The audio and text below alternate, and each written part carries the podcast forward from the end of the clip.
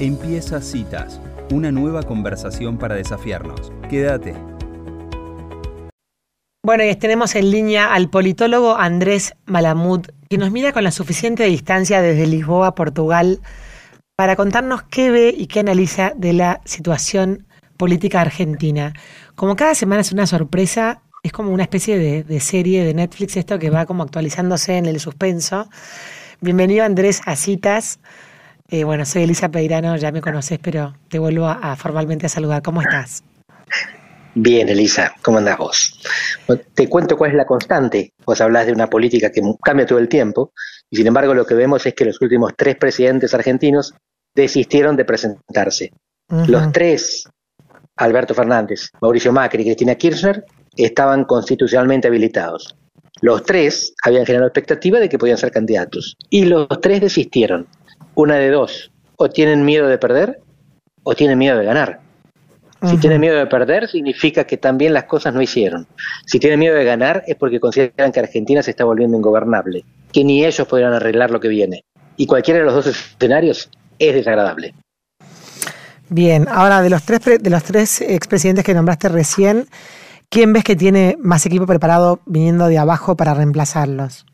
Dentro del gobierno, se observa solamente a Massa. Fíjate vos lo mal que están, que es el ministro del 100% de inflación, el candidato más verosímil. En la oposición el problema es el contrario, tienen demasiados candidatos. Y ahora se están peleando, se están matando por el lugar, y lo que están haciendo es perjudicando sus chances. Mm. Hoy las disputas entre Bullrich y Larreta, sobre todo, lo que hacen es desgastar la imagen de la oposición y alimentar a ley. Bien, Andrés, vos dijiste en este programa hace unos meses que las PASO iban a ordenar la oferta política ¿Te parece que las PASO van a cambiar esta situación de Juntos por el Cambio? Podrían complicarlo de esta manera. Por un lado, van a ordenar el candidato. De las PASO sale un candidato y el que pierde no puede serlo. Por el otro, no está claro que ordenen a los electores. Si las pasos si las se procesan sin acuerdos previos sobre distribución de cargos y sin afecto societatis, sin un vínculo emocional mínimo que aproxime más a los que compiten dentro de la paso que alguno de ellos con los que están afuera de las paso en otro partido, entonces las pasos no son productivas, son destructivas. Los que pierden no votan a que ganó. Y este es el riesgo que corre junto por el cambio hoy. Tener una paso en la cual, fíjate, podría salir tercero y cuarto, sumando la mayor cantidad de votos. Juntos por el cambio sería primero en las pasos. Pero si va con dos candidatos, cada uno podría tener el 15%, y con el 20%, Milei o Massa, se colocan en el primero y segundo lugar. ¿Cómo hace Juntos por el Cambio para vender después? Para superar ese efecto psicológico de ganar como colectivo, pero haber salido tercero su candidato más votado. O sea que hay un efecto psicológico sobre quién gana en las pasos, es importante. Sí, y justamente beneficia a Mi ley va a salir tercero como fuerza política en las pasos, pero podría salir primero como candidato, porque su fuerza política tiene un solo candidato. Si Juntos por el Cambio, el Frente de Todos, llevan dos candidatos cada uno, dividen el voto. Por supuesto que es una sumatoria para definir un candidato dentro de un espacio, pero la gente lo que va a leer es el orden de las candidaturas individuales. Mm. Y ahí las paso dejan de convenir. Claro. Claro, dejan de ser, dejan de ser justamente una paso para dirimir candidatos, sino que se termina haciendo una gran encuesta nacional, ¿no? Y, sí, y terminan mostrando las divisiones en vez de eligiendo los candidatos. Es decir, eligen a los candidatos, pero exhiben las divisiones. Mi ley no tiene ninguna división para exhibir. Esto en las paso, por supuesto que hay divisiones porque está lleno de gente dentro de su equipo, dentro de su partido que se está yendo pegando un portazo, empezando por Carlos Malatón hace un tiempo y después la presidenta de la Juventud Mileísta, que denunciaron, entre otras cosas, mal uso de los fondos. Pero eso no afecta demasiado porque estas personas que se le abren a la libertad avanza no compiten contra él. Él va a ser el único candidato de su espacio y por lo tanto todo lo demás queda en el pasado. Bueno, una de mis preguntas, Andrés, era justamente sobre el fenómeno Milley, ¿no? Em, primero te quería preguntar, ¿cómo analizás el, discurso de la clase magistral, pongo comillas con los dedos aunque no me veas, de la clase magistral de Cristina Fernández de Kirchner eh, la semana pasada, que tantas referencias hizo a Milley, ¿no? Fue como el gran, fue como el gran opositor que eligió para, para mencionar. Bueno, son los dos partidos a los extremos. El mm. kirchnerismo y Milei, en principio, están en los extremos, y junto por el cambio es una versión moderada de agua tibia que está en el medio. Y es el que está en mejores condiciones de ganar un balotaje contra cualquiera de los extremos.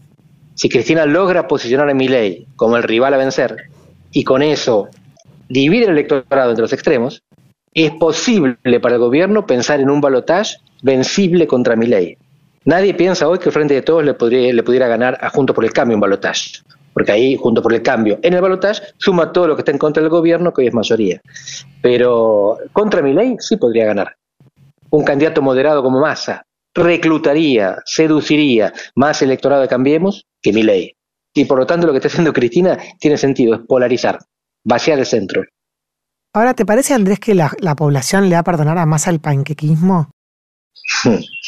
En la población somos 46 millones. Así que dentro de esos 46 millones hay unos cuantos que estarían dispuestos a votar una propuesta que no hacía Macri ni Milley. Y a eso está jugando precisamente. Empezando por los empresarios. Los empresarios argentinos no están perdiendo plata y están muy contentos, con menos contentos ahora que hace dos meses, a decir verdad. Pero es alguien con el que se sientan a hablar y hablan el mismo idioma. ¿Cómo puede estar contento el empresario argentino con, un, con más de 100% de inflación? Porque la inflación la pagan los pobres los sectores de ingresos fijos, los asalariados sobre todo. Mm. Los empresarios tienen arquitectura financiera que les permite no solamente no perder dinero, ganar dinero con la brecha. Los políticos de rapiña se benefician de la grieta. Los empresarios no les queda más remedio que beneficiarse de la brecha. Arbitran, compran dólar barato y lo venden caro. Y mm. con eso y con eso van superando la situación y con eso van haciendo plata. No es culpa de ellos, el sistema es tóxico. Los incentivos lo fuerzan hacer lo que no tienen que hacer. No viven felices, están con estrés, pero plata no pierden. Claro. Ahora, se ha escuchado últimamente, eh, Andrés, me imagino que lo habrás percibido desde allá, que ha aparecido mucho más frecuentemente la palabra dolarización en los medios y, los, periodistas han cuestionado a, quienes la promueven y demás, sobre todo de la boca de Milei, pero después había otros economistas que también han, hablado del tema como un cambio a rajatabla que, cambiaría las reglas de juego de un, día para otro. Desde el punto de vista político, ¿vos lo ves viable hacer un cambio tan radical? Desde el punto de vista económico no lo veo viable. Dolarización significa que el dólar es la moneda de curso legal. Hmm. ¿Cómo hace el Estado para pagar los sueldos a los funcionarios públicos en dólares si no tiene reservas? Bueno, hay unas explicaciones, ¿no? Te, tiene, que pagar, con, tiene que pagar con patacones. Te tiene que imprimir un papelito que se va a llamar patacón y le van a poner el águila del dólar. No hay dólares. Dolarizar significa que el dólar es la moneda que circula. Los dólares los tenemos los argentinos en el colchón o en el exterior. No los tiene el gobierno. Por lo tanto, la dolarización del gobierno es una ficción. No tiene con qué pagar en dólares y el gobierno es la mitad de la economía en Argentina. Imagínate los maestros, los policías, los médicos de los hospitales públicos, los contratistas, todo lo que prestan servicios al Estado, ¿en qué van a cobrar? Es cierto que estamos en un estado muy, muy agrandado, ¿no? Ahora, Andrés, dijiste hace poco en los medios que, mm, iba a votar un ciudadano con bronca, ¿no? Y en esa bronca, el que se ve beneficiado es mi ley por votar el antisistema. Em, ¿Te parece que más allá de cómo llegue al poder después es sustentable que él pueda gobernar el país sin tendido federal? No. Esa es la gran pregunta, Elisa. Esa es la gran pregunta. Massa hoy tiene pocas chances de ganar, pero no nulas no es inconcebible que en el medio de la bronca y la desesperanza el león seduzca suficiente gente harta de lo que hay. Lo que es imposible es que después gobierne democráticamente, porque no va a tener un tercio en ninguna de las dos cámaras del Congreso. El Perdón, Massa no, Milei, Milei me está diciendo, ¿no? ¿Dije masa? Perdón. Dijiste masa, acto fallido. lo, que es el acto, exactamente. Freud diría unas cuantas cosas de esto. Sí, me refería a Milei, exactamente. O sea que Milei, claro, en el Congreso sin el Congreso, una de dos, o los, como hizo el Congreso de Perú, este año con Pedro Castillo. Sin tener un tercio que te bloquee el juicio político, no tenés condiciones de gobernabilidad. Ahora vos decís que Juntos por el Cambio no va a apoyar eh, alguna de las medidas que tome Massa, eh, que tome Massa, otro digo, que tome mi ley. Vos también. bueno, ahí, ahí esa es una posibilidad, que el sector, el flanco derecho de Juntos por el Cambio, liderado por Bullrich y por Macri, diga, nosotros aceptamos gobernar con este señor y le damos apoyo legislativo. La pregunta es, ¿cuántos legisladores tiene ese grupo? ¿Y cuántos están dispuestos a quemarse con la Porque ¿quién puede creer que mi ley empieza a gobernar y las cosas mejoran? Lo que viene es muy duro, Argentina va a empeorar antes de mejorar. Y por lo tanto, lo que se acerca al próximo gobierno no necesariamente van a ser premiados, quizás sean incendiados. Por eso, pero, y estos son cálculos que van a hacer los dirigentes. Sí. Pero, pero vos lo ves, vos lo ves, o sea, todos sabemos que lo que se viene va a ser el purgatorio, ¿no? Por no decir el infierno. ¿Vos crees que Massa tiene todavía margen para poder llevar adelante ese, esa, acá estoy hablando de masa de verdad, hablo de masa a masa. Vos decís que masa, o sea, masa dicen que especulaba no devaluar hasta fin de año, hasta octubre, hasta diciembre. Ahora se adelantaron los pronósticos hasta octubre y ahora hasta las paso. ¿Vos realmente crees que Massa va a poder gestionar este país para que no suceda lo que él dice que, si, dice que si devalúa se va del gobierno? ¿Vos crees que él va a ser el próximo líder? Nadie lo cree, pero nadie lo quiere decir. Argentina tiene, nadie sabe cuántos tipos de cambio, 16, hmm. vaya uno a saber. En algún momento, como todos los países del mundo, va a tener uno. ¿Cómo hacemos para llegar de 16 a 1? De evaluación. Va a haber 15 que van a converger con uno que no va a ser el más barato. Mm. ¿Cuándo va a pasar esto? Ese, eso es lo que nadie sabe. Si va a pasar con este gobierno o con el próximo. Si pasa con este, hay que hacer un esfuerzo para sostener al presidente y que termine el mandato, a pesar del colapso económico que implica una devaluación. Si pasa con el próximo, lo condiciona de entrada. Es muy difícil imaginarse un gobierno que asuma y devalúe. Porque no tiene condiciones para durar cuatro años. Entonces, lo ideal es que este gobierno pague el costo, como hizo Remelénikov, y la oposición se comprometa a garantizar la continuidad y la finalización del mandato. Es un compromiso político, un pacto entre los dirigentes. En este momento, con la bronca que hay, cualquier pacto sería mal visto. Así que mm. Argentina necesita lo que sus dirigentes no le pueden proveer, que es un acuerdo. Claro, ahora la sensación de, que todo se está acelerando es como muy muy latente, ¿no? No sé si vos la notás desde allá, pero es como es como el, viste de vuelta CEPO, de vuelta de FMI hablando con masa, o sea, es como que la sensación es que lo que pensábamos que iba a durar todo el año de repente se está acelerando. Así, hablábamos antes de un acto fallido, bueno, esto es un déjà vu, cuando uno mm. le, le pasa por la cabeza algo que piensa haber visto, es un recuerdo eh, un recuerdo mentiroso. Claro. Eh, pero este no, este no es mentiroso, este es verdadero, ya pasamos por todo esto varias veces. Y lo que muchos están recordando ahora es el 89 y el 2001. Hmm. El 89 por la hiper y el 2001 por el helicóptero, las dos H que parecían como maldiciones a los presidentes y a los pueblos argentinos. Yo espero que no se dé ninguna, pero para eso hace falta mucha, mucha madurez por parte de la dirigencia. Y todos los días la dirigencia se cansa de mostrarnos que madurez es lo que le falta. Hmm. Ahora, tuvimos la oportunidad, Andrés, en este programa de hablar con María Eugenia Vidal, de las pocas políticas que, hemos, que nos ha conseguido una entrevista sin, sin condicionamientos, y ella dijo algo que, que, a mí me dejó pensando que dice que la sociedad argentina cambió en este contexto y que está preparada para hacer cambios que en otros momentos no estaba preparada, ¿no? Yo me quedé pensando en, esa, en ese concepto, pensando si realmente no será un tema de madurez social que ya estamos o sea, como este, este déjà vu que ya hemos visto en otros momentos, ¿no será el momento de ya realmente modificar las cosas de fondo? ¿No, estaremos preparándonos para eso? Nos gustaría pensar eso. Lo que dice María Eugenia está demostrado por las ciencias sociales. Las sociedades aceptan el cambio cuando se presentan dos elementos. Una crisis profunda, y entonces uno piensa que cambiar es mejor que seguir como está, mm. y un liderazgo que te apunta a la dirección de salida, que te apunta al horizonte.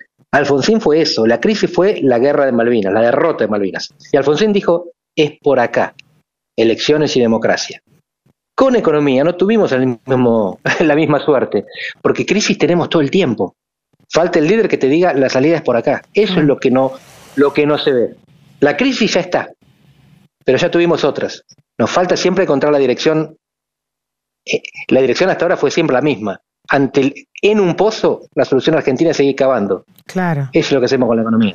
Por eso, pero yo Hay alguien que tiene que señalar para arriba y explicarnos cómo, cómo subir. Ahora, en los discursos, el único que plantea cambiar la dirección rotundamente es mi ley. Sí, la, la respuesta dura la da él. Es la respuesta más simple, más fácil de entender y posiblemente más equivocada. Porque los problemas complejos no tienen soluciones simples. Mm. Y lo que te decía antes de la dolarización, por supuesto que el dólar es la moneda en la que los argentinos ahorran, porque el que ahorra en pesos tiene un problemita de raciocinio, mm. pero es lo que podemos conseguir. Son los dólares que podemos rasquetear de algún lado. Claro. Y los argentinos tenemos muchos dólares. De hecho, tenemos el 20% de los dólares impresos en todo el mundo. Pero el Estado no. El Estado argentino no tiene reservas. por lo tanto, la dolarización nos, sirve, no, nos serviría a los individuos, pero ¿cómo hace el Estado que tiene el 50% de los argentinos a su cargo para pagarles en una moneda de la que carece? Bueno, Nicolás Kachanowski salió en este programa también diciendo que, explicando eso, justamente le hice la misma pregunta que me acabas de hacer, y él explicaba que un tema de bonos, bueno, como que decía que había dólares si, si, el Estado argentino los quería conseguir, había bonos en el mercado del mundo, y dijo algo que los argentinos estamos dolarizados de facto, porque nadie conserva su valor en pesos hoy, y, que el gobierno con los cepos y demás está impidiendo que la gente vaya a reservar su valor, que es justamente descontando los dólares que, nos niegan, ¿no? Eh, pero bueno, creo que, es una, conversación que está como muy vigente en, este momento, por eso también te preguntaba. Sí, fíjate que hay una coincidencia entre Kachanowski, que está a la derecha, y Cristina, que estaría a la izquierda. Argentina tiene un sistema bimonetario, hmm. porque las transacciones cotidianas, al almacén vamos en pesos, pero en el colchón no guardamos pesos. Así que tenemos el dólar para ahorro y el peso para las transacciones pequeñas. Pequeñas digo porque cuando compramos inmobiliario o autos pensamos en dólares.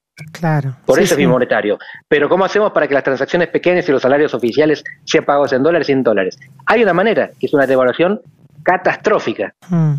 El Estado decide pagar en dólares y te paga 10 dólares. Tu sueldo son 10 dólares. Arreglate. Claro. Eso se puede hacer. Ahora, si querés, si querés ganar 500 dólares y tener una posibilidad de decente sobrevivir en el mundo, olvídate. Argentina no tiene reservas para eso. Claro. Ahora, Andrés, entiéndonos un poco, bueno, eh, una noticia fresca, más allá de que no es coyuntural nuestra conversación, es que Schiaretti planteó que va a ser va a ser candidato a presidente, ¿no? El peronismo tiene su, su, su imagen más baja en los últimos no sé cuántos años de popularidad, pues está vinculado con el kirchnerismo. ¿Te parece que pueda surgir una alternativa peronista no kirchnerista? No, no, y es un cachivache que en la política argentina cualquiera diga que puede ser presidente. Así mm. de devaluada está la figura y la candidatura presidencial. Todo lo que hacen es subirse el precio para negociar después candidaturas en las listas, otras candidaturas.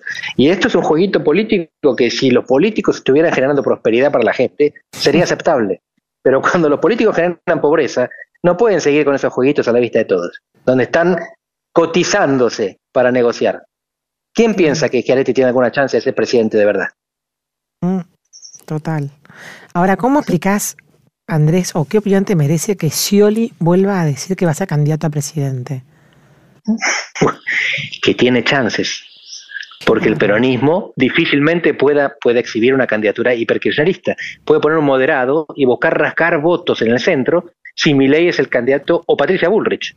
Mm. Entonces, con un candidato como Massa o como Scioli le robarían los votos que perdieron contra Bullrich votando, por ejemplo, a Rodríguez Larreta. Es, es razonable y Scioli sería potable, habría sido potable para Alberto y para Cristina. Hoy parece que está más cerca de Cristina y por lo tanto no sería potable para Alberto, pero lo mismo pasa con Massa. Así que los candidatos insípidos es lo mejor que el peronismo puede presentar hoy. Pero cualquier candidato que tenga gusto peronismo pierde las elecciones. Claro. La última, eh, eh, Andrés, metiéndonos en la interna de Juntos por el Cambio.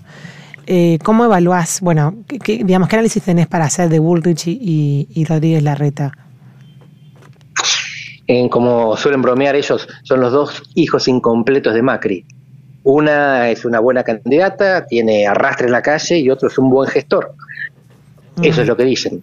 Mm. Ahora, la, la, que tiene arrastre en la calle no tiene experiencia de gestión, salvo en un par de áreas específicas, fue ministra de dos áreas, y el que parece ser un gran gestor no tiene carisma como para arrastrar votos. Y un presidente en situación de crisis necesita las dos cosas. Necesita saber gestionar el colapso que viene y necesita inspirar un rumbo, una dirección para una sociedad que está desesperanzada y hoy, junto por el cambio, no consiguió todavía generar un candidato que tenga los dos atributos.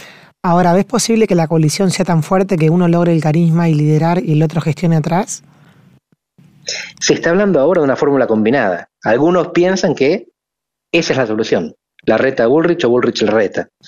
Eh, el problema es las ambiciones personales. Hmm. Porque si no, justamente, si acá cada uno tiene lo que el otro no tiene, juntarse es la solución. Pero ahí lo que estás haciendo es eh, resignando una aspiración. Y acá las ambiciones individuales parecen más fuertes que la necesidad colectiva.